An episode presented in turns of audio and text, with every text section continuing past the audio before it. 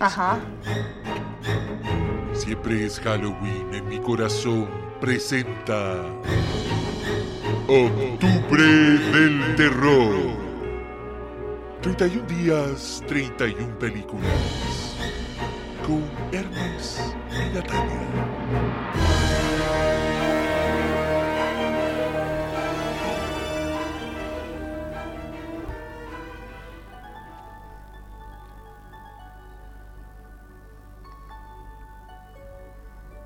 Día 14 de octubre del terror. Estamos cerca de la mitad.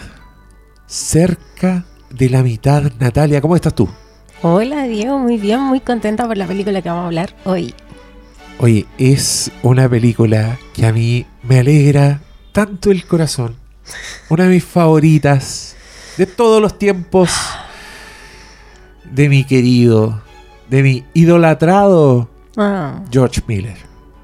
Estamos hablando, damas y caballeros, de Las Brujas de Eastwick. Oye, qué buena esta película. Del glorioso, Masterpiece. del glorioso 1987. Que es un año, pero uff, uff, ¿Qué año? qué año. ¿Qué año para Cher? El mismo año de Moonstruck. Se ganó el Oscar por esa película. Dos películas de mujerazas. Esta es una gran película de mujerazas. Eh, te diría yo uno de los principales motivos por los que las mujerazas que después vimos en Mad Max Fury Road, yo Tienen dije, sentido. no me sorprende. Me sorprende, pero no me sorprende. Entiendo. No, es que va a estar difícil hablar, partir hablando de la película sin hablar de, de su director. Porque creo que hay demasiado que decir. O sea, especialmente considerando que tenemos, creo, no solo tengo, tenemos la tesis de que todas sus películas están conectadas de alguna forma. Sí. o, o son de alguna forma esencialmente la misma historia. Y ahora que adicionamos la película del genio, yo estoy más en llamas con esta película. Ah, tenías razón. Porque se me fue La mucho película- la, mente de película la película del genio. que estamos hablando de 3000 Years of Longing. Sí. La, la más reciente película de George Miller hasta que el próximo año estrene Furiosa. ¡Oye! Para de darnos salvar- alegría. Salvando el cine, weón. Amo la energía de este podcast porque solo hay amor. Eh, No, pero espérate, 3000 Years of Longing es la historia de una mujeraza interrumpida por un diablo. Porque George Miller nos está diciendo que las mujeres son seres tan complejos y tan fascinantes que solo un ser sobrenatural y mitológico es capaz de, de llenar eso, es, es- el esas vacío de ser mujer en el mundo real. Oh, Con los sentimientos que... y ambos, implica. y ambos seres míticos terminan destruidos.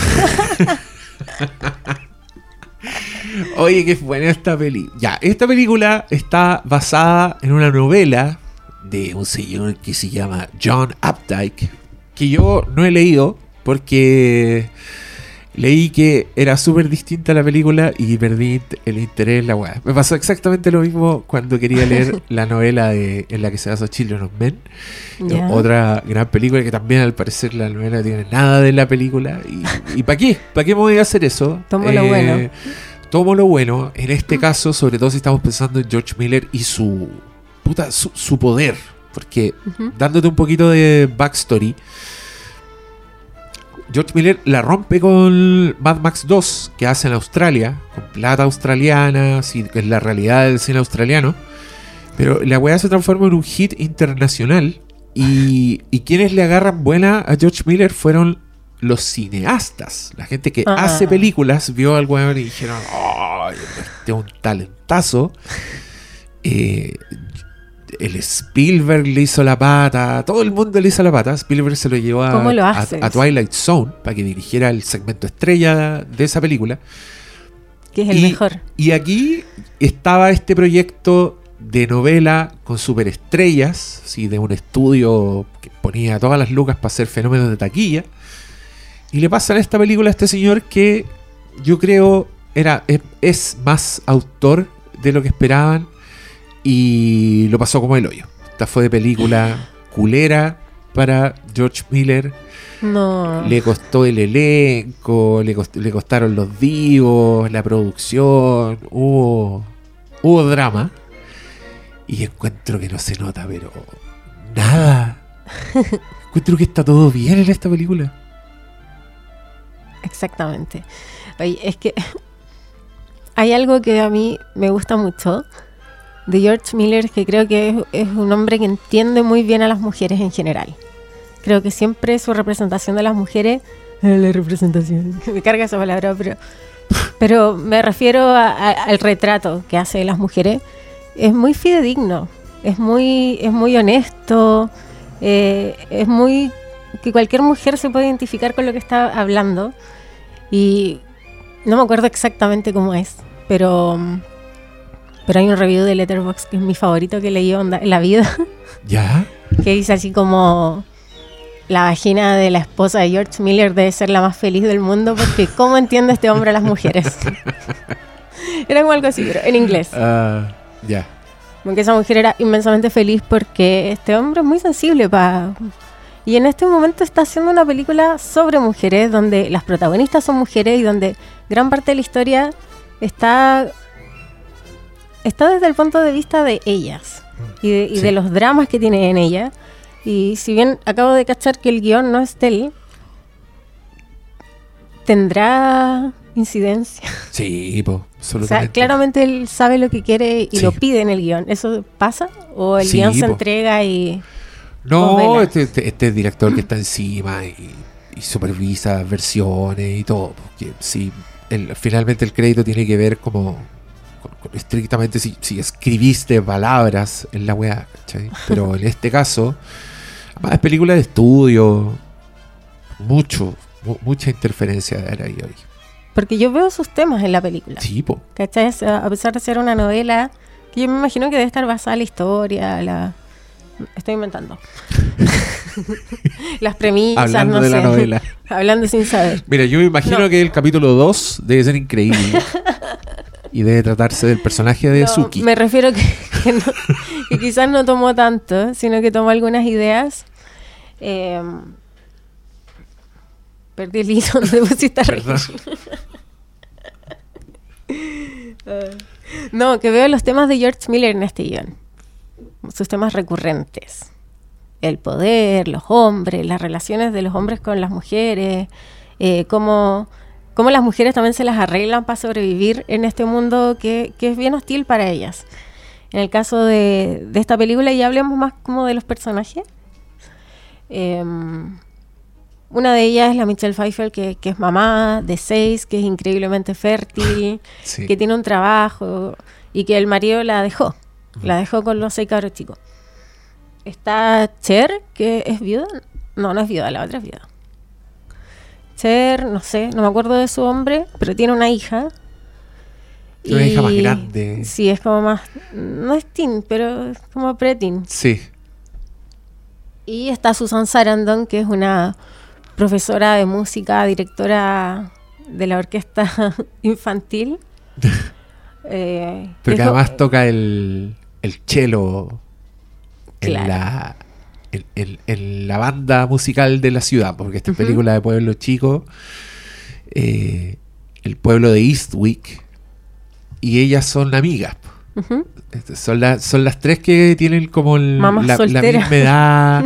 claro, eh, se juntan y están solas. Y en una noche de tormenta empiezan a armar el hombre ideal entre ellas. O Lo empiezan a hablar. a- claro, empiezan a decir cómo sería, pero están juntas y corre el copete y la tormenta y todo. Y llega en ese momento un desconocido al pueblo, a una mansión histórica que está en ese lugar. Y se transforma el weón en la comidilla del pueblo. Pues todos quieren saber quién es.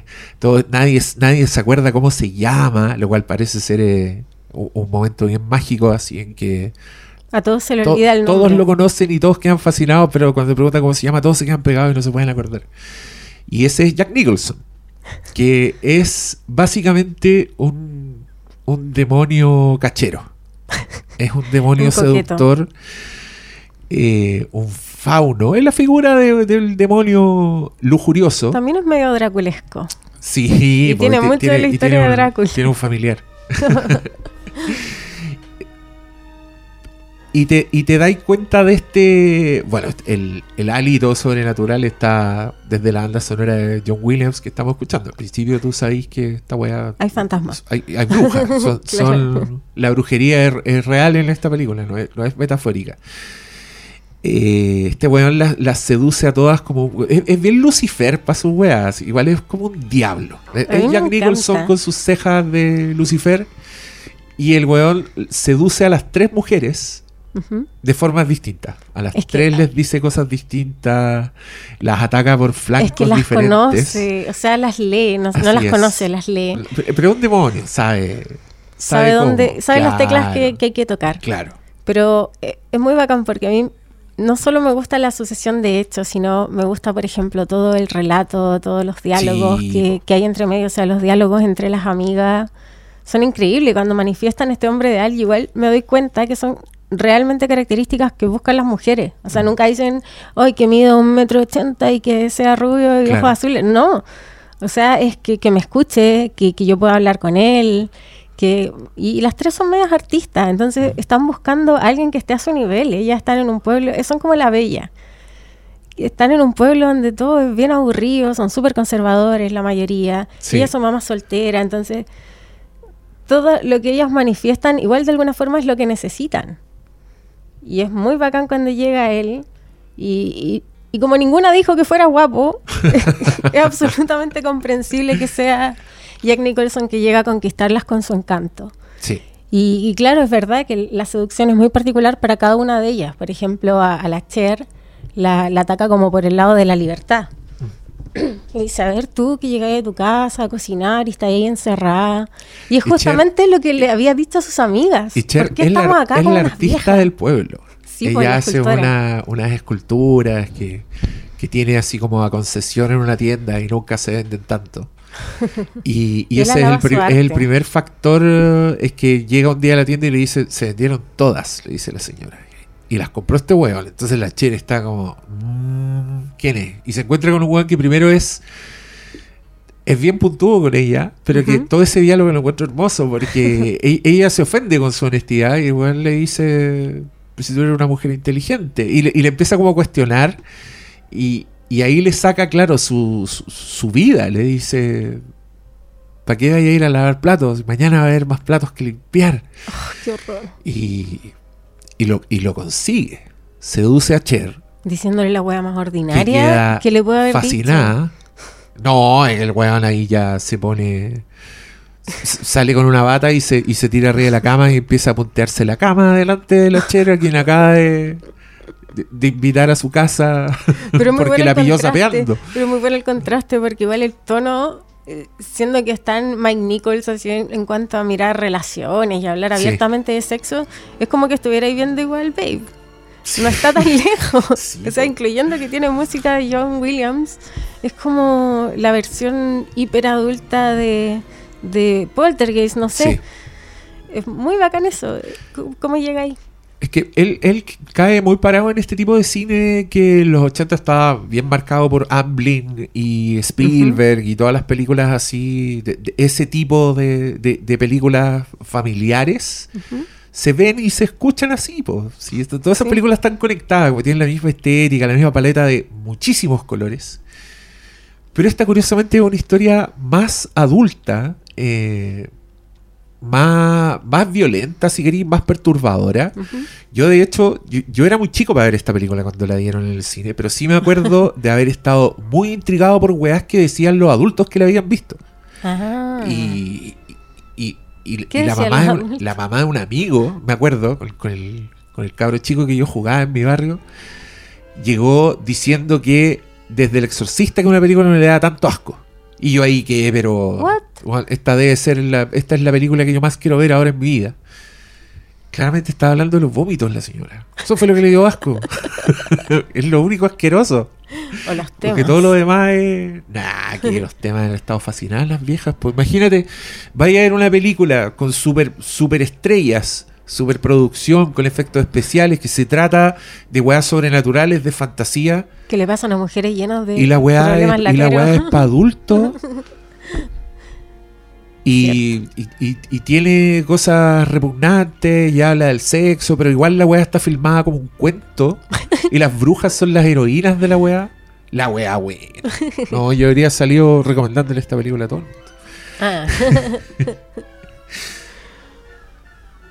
Mira, a mí me gusta mucho, así que puedo hablar sin parar de, de, de- de todo lo que me gusta. Pero sigamos como est- este hilo que lleváis, porque sí creo que eh, está de más decirlo, pero lo voy a decir igual. Visualmente esta weá es un deleite. O sea, George Miller sabe mover la cámara, la cámara está en constante movimiento, no siempre lo registras porque el weón es un maestro, es un maestro de la pantalla grande, entonces todas las weas tienen una épica y es bien clásico. Parte, ajá. de hecho, la- la- las primeras imágenes de la película es un plano aéreo porque estáis entrando al pueblo, lo estáis conociendo. O sea, es un Y, weón con, y que con tipografías muy de tiene- cuentito también. ti- tiene un talento tan nato para hacer cine este viejo que la, la weá es una secuencia de, de, de fiesta en la casa cuando invitan a los niños y hay globo y la weá es preciosa. Es muy bella. Y bueno, el... ¿Por qué se llaman las brujas de Eastwick? ¿Contamos eso? ¿Hay alguien que no ha visto esta película y, se va a spoilear? Que es súper vieja, pero si le cuido a alguien la experiencia, si alguien no la ha visto, no se la vamos a spoiler. Así que vayan a ver. Porque estas tres amigas eh, logran que las cosas que ellas desean pasen. Entonces hay magia en su interior. Y además que son todas medias artistas. Y por otra parte, una vez que aparece eh, la figura de Jack Nicholson, ellas finalmente entran a una relación con, con, con este personaje, ¿cómo se llama? Eh, Daryl, Daryl Van Horn. Sí, tú te acordaste. No eres víctima del hechizo del pueblo que todos se olvidan. Me acordé. Bueno, eh, y empiezan a tener una relación con él donde me gusta mucho que, que a pesar de que él es un seductor, creo que les entrega lo que ellas necesitan. Eh, les entrega libertad, les entrega fe- felicidad, le- les abre su casa, invitan a los niños, porque ellos tienen hijos. Los niños están ahí presentes, todos bailan, están volando. Y ellas como que se contagian de esta magia del amor de... porque yo igual lo leo como amor. Ellos, Sí, ellos po. se quieren, se gustan, se admiran mutuamente. A mí igual me gusta eso, que la relación, a pesar de que él es un, un seductor, no, no hace magia para conseguirla. Ellas están por absoluta y propia libertad ahí y también porque les hace sentido en el fondo todo lo que les dice Jack Nicholson. La lectura que él llega a darles del mundo Sí. A, a ellas les gusta mucho porque, claro, están en un pueblo, un pueblo de los 80, están en el pueblo de T. Em, y, y- están muy abu- aburridas de su vida. Los hombres las han decepcionado. Y, incluso los hombres que están fuera del, de, como, de no ser pareja de ella son saco wea. O Son toda una mierda. Claro, El la- profesor- uno le agarra el poto. claro. Andan el jefe es juzgando. un viejo fome que es como un macabeo de un gran personaje que no hemos mencionado. no hemos mencionado, pero que también se alimenta un poco de- del chisme, de, de juzgar al resto. Es un pueblo muy juzgón. Eh, entonces, yo igual veo este, este intercambio positivo que tienen que tienen entre, entre ellos y esta, esta pareja, no, no es una pareja, un, un cuarteto. Un cuarteto, un cuadrado amoroso. Em, me gusta cómo está este, este paralelo entre lo que el mundo le ofrece a las mujeres, como la sociedad, el mundo real, los hijos, la pega, no sé, y este mundo de fantasía que les ofrece Daryl y que ellas muy gustosas aceptan, pero que finalmente tienen que elegir por el juicio. E- Eso es lo que a ella le- les harta, que el mundo, las mismas mujeres, los hombres, empiezan a hablar mal de ellas Y- Sí, pues se transforman como en la, la weá. Y en ese las sentido- pecadoras del pueblo que andan todas con todas. O sea, en ese sentido lo de las brujas funciona en, muchos niveles, no solo al nivel de la verdad. magia, la hechicería, sino también con el estigma, con, con la mujer que es muy castigada por, por, querer, por querer estar en el lugar de los hombres en el fondo, que es pasándolo bien en general, o, o teniendo la- las libertades que, que no tienen en, en su familia. O sea, son todas mujeres solas, por algo son mujeres solas. Porque es como el, la el gran grillete de las mujeres para pertenecer al mundo, ¿cachai? O sea, ella es artista y él le dice, ¿por qué no mostráis tu obra en otro lado? ¿Estás ahí aburrida de que no lograste llegar a, a Nueva York, una wea así?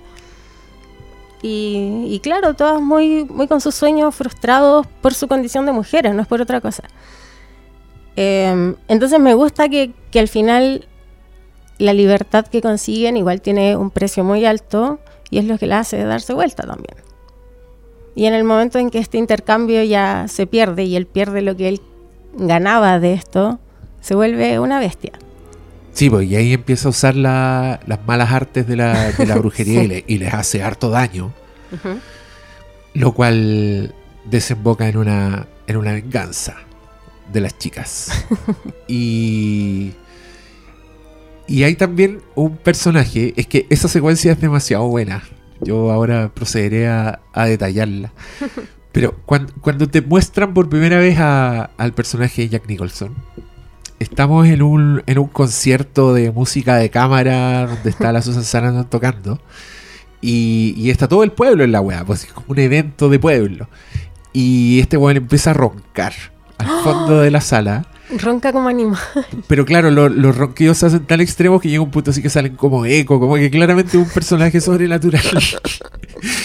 y, y el weón se cae de su, de, de su silla, despierta justo cuando termina la weá y están todos aplaudiendo y él se integra en los aplausos así como si hubiera estado viendo la weá más sublime imaginable. La Susan Sarandon no lo puede creer y él hace así su entrada al pueblo, como todos se dan cuenta que está ahí y sale a mostrar su, su cara de Joker aplaudiendo a la, a la Susan Sarandon y ahí hacen un plano glorioso después en el lobby de la web porque están todos hablando del weón, están todos hablando de su encuentro, de lo que supieron de él y, y aquí es donde te introducen este personaje que es la, la pobre vieja, la, la Verónica Cartwright es como la mujer conservadora del pueblo que está casada con el, con el editor del diario Que es el diario de Claro, Chismecito. y ella es la que está desde el principio, detesta esta presencia, como desconfía de él. es la única que Es la única que, claro, que, que- que ve el mal. En, en el fondo es eso.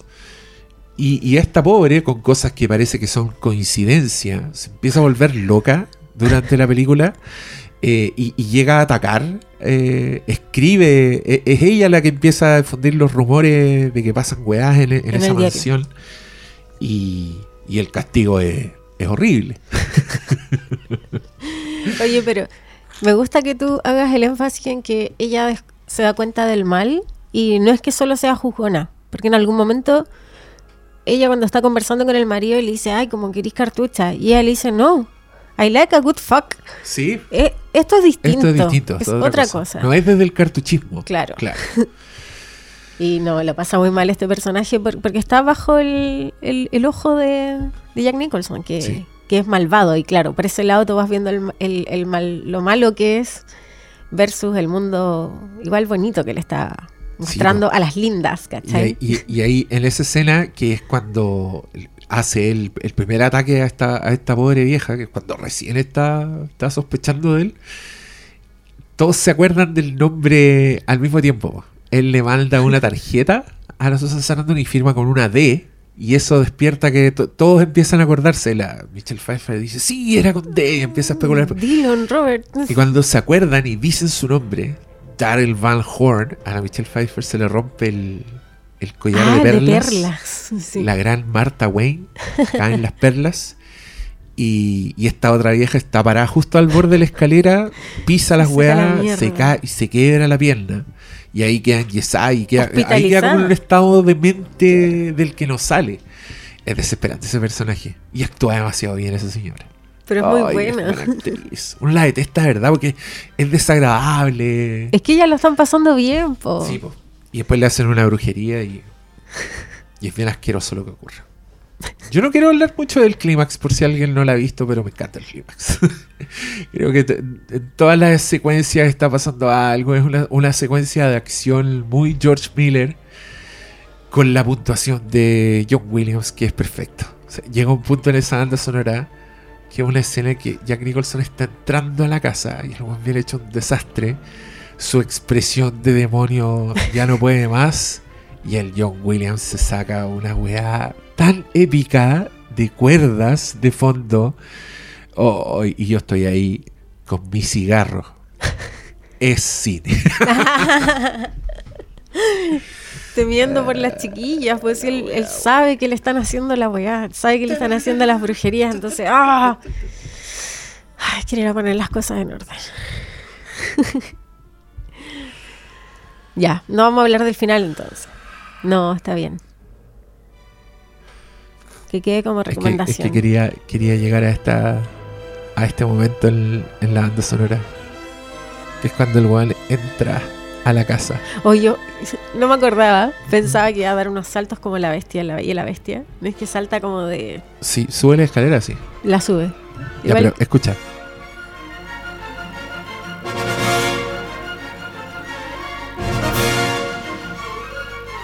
Ah, La wea buena. Me encanta esta película.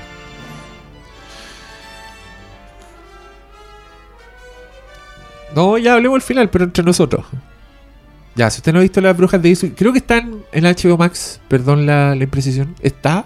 en- No, ¿No? No, Ah, la compré. Hasta hace un rato estaba La compré en HBO Apple. Max. ¡Qué rabia! Oye, ¿te puedo contar algo que me pasó? Sí, obvio. Yo ya la había visto, tenía ganas de repasarla. Y dije, la voy a ver adelantándola. Y no pude adelantar nada. No, estáis loca. Está, no, esta parte no. No, no, esta parte tampoco. No, está muy buena. No. ¿En qué terminaste escena? No lo logré. Vi la hora, la hora 50 de película sin adelantar nada. Era en honor al tiempo, sí, ¿no? Porque... Sí, no, se entiende. se entiende. Es que está, está rudo este octubre del terror. Yo, en este caso, debo confesar que esta es de las películas que yo me sé un poco de memoria. Entonces, solo basta que. Si, si la tengo de fondo, cuenta como, como que la estoy viendo, porque la he visto muchas veces. Y, y creo que la última vez que la vi, la vi proyectada en el muro. ¿En serio? Sí. Y fue, pero. Qué deleite. Otra cosa. Qué rico. Qué rico volver a George Miller de vez en cuando. Tú sabes que te quiero mucho. No lo olvides. Oye, pero A veces hablo mucho de otros directores, pero la verdad. este, este es el más Este. entretenido de hablar porque yo estoy, estoy pensando, y mientras la veía, porque igual he ido completando con el tiempo mi filmografía de George Miller y hasta ahora no hay ninguna que no me guste. Todas me- eh, que ni siquiera no hay ninguna que no me guste. No hay ninguna que me guste, como que todas me encantan. Entonces, yo veo esta repetición de la historia y, y que fome que quizás he hablado en otros capítulos de lo mismo. Pero creo que en este caso pasa igual. ¿Cachai? O sea, Mad Max Fury Road. Eh, veo también este grupito de mujeres que es la favorita de alguien que tiene mucho poder, que manda sobre otros, que es como una especie de jefe, mujeres que después se tienen que emancipar y enfrentarse a la rabia de este personaje enojado por la emancipación y, y también muy en, en el plan malagradecidas que se van si aquí lo tenían todo y que después tienen que volver y él ya no está.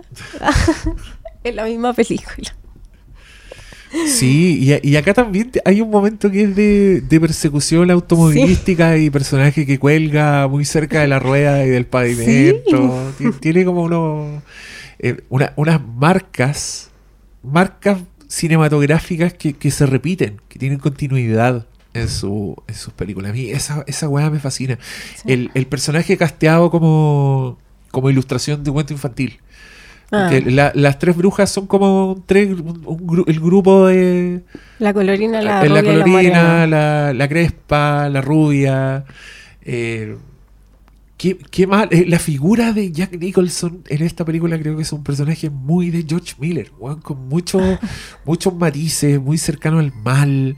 Un personaje que ca- calza, pese a que son películas para públicos distintos, si querí Ujú. aunque yo no estoy de acuerdo, Pero creo que esta película está completamente en el registro de Babe, el chancito ¿Sí? valiente y de Happy Feet. Se ve Tienen, parecido. tienen lo mismo, tienen, tienen una tienen todas suelen tener un clímax así de, de acción, donde hay velocidad, donde hay un personaje que tiene que llegar a otro lugar, ¿cachai? Y Y siempre tienen bondad e inocencia. Siempre hay un personaje que, que representa eso. sí, En este sí, caso, el de Michelle Pfeiffer, que, que es una mujer muy, muy tierna, muy linda. Y es la que más le cuesta sí. conquistar a, a Jack Nicholson. Y es la que es la que peor lo pasa porque Sí. ella en un minuto dice que su, su peor miedo es, es el dolor, es sentir dolor. Sí. Ento- Entonces, cuando este weón se pone hechicero, que es un- me encanta el montaje, la weá, funciona tan bien, porque él, él está, cuando empieza a hacerle... Que, que no son brujerías, es como este weón es, el, vudú. es el mal nomás, el demonio, el weón piensa en la weá, claro, es como un vudú, porque está al lado de una frutera. Y, y de repente, eh, George Miller hace como unos paralelismos visuales. Por ejemplo, el weón mira la fruta y empieza a sacar la lengua. Saca la lengua, saca la punta de la lengua y la mueve. Y aparece una serpiente entre la. entre, La entre la fruta. fruta. Y, y va a la casa de la Cher y la weona despierta y tiene la cama llena de serpientes y casi le da un infarto porque ella le tenía miedo a las serpientes. Después mira la fruta y la fruta como que se pudre rápidamente, solo con control mental. Y la Susan Sarandon envejece, porque su miedo era envejecer. Como que le y- chupa el... Claro, claro, la, El- la- el alma. acelera su, su, descomposición. Y a la, con la pobre Michelle Pfeiffer agarra una fruta y el weón la masca. Y es una fruta perfecta para la escena. No sé qué fruta es, pero la weá es jugosa. mango, Tiene ¿no? muchas semillas, entonces como que le salen como entrañas a la weá y el weón muerde la weá así, pero ah, la, deja deforme y después la tira para atrás, la descarta y la pobre Michelle Pfeiffer sale volando en su pieza, entonces queda internada al borde de la muerte esa pobre mujer. Y, y para salvarla, ellas vuelven a, a los brazos de, Claro. de este demonio, que, pero al mismo tiempo se dan cuenta de que... La trampa de la seducción. La y que, y están cagadas, nunca lo van a poder dejar, nunca van a poder hacer eso. Pero me da risa porque incluso el George Miller se fija en los, en lo- los matices y, y las tres amigas como que no están tan de acuerdo. Onda, La Susan Sarandon se nota que es la más permisiva, Es que ella... la que está asustada y dice, oye, le vamos, le vamos a enseñar una lección nomás, ¿cierto? Eso es todo lo que vamos a hacer. Es que ella es la que más le gusta, ¿no? Pareciera que sí. Es como la que más lo necesita, creo yo. Ah, Sí, pues la que está más encerrada en sí misma, pues sí, cuando es, es profesora de música es una pobre weona. Después anda pata pelada, Pelo suelto. comiendo pickles en el supermercado. Obvio que la acusan de putarraca, pues, pobrecita. Anda sin sostén, dice la vieja. Claro, la vieja escandalizadísima. ¿A quién le hacen daño a esas pobres mujeres? Déjenlas vivir el poliamor con Satanás.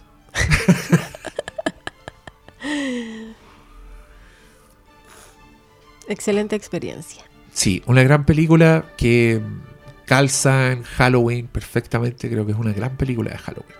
Tiene brujas, tiene, Tiene ambiente. tiene demonio, tiene vudú, tiene vómito. Y tiene música de Halloween. Si estáis Sí. haciendo galletas y toda esta música. Y gente que actúa muy bien, gente hermosa, gente con talento. Película. Delante y detrás de la cámara. Sí. Y a los lados, John Williams. los parlantes están. Ay, qué estúpido. Recomendación absoluta. Esta es, es Hermes peros. así que sí. ¿Hiciste ese capítulo? No notes. No, no lo he hecho. Y ahora no tengo para qué. Ya Eh, puro le tiré flores. ¿Qué tendrá el día 15? Nadie lo sabe. Pero hasta entonces, gracias por escucharnos y nos vemos en el próximo. hasta mañana.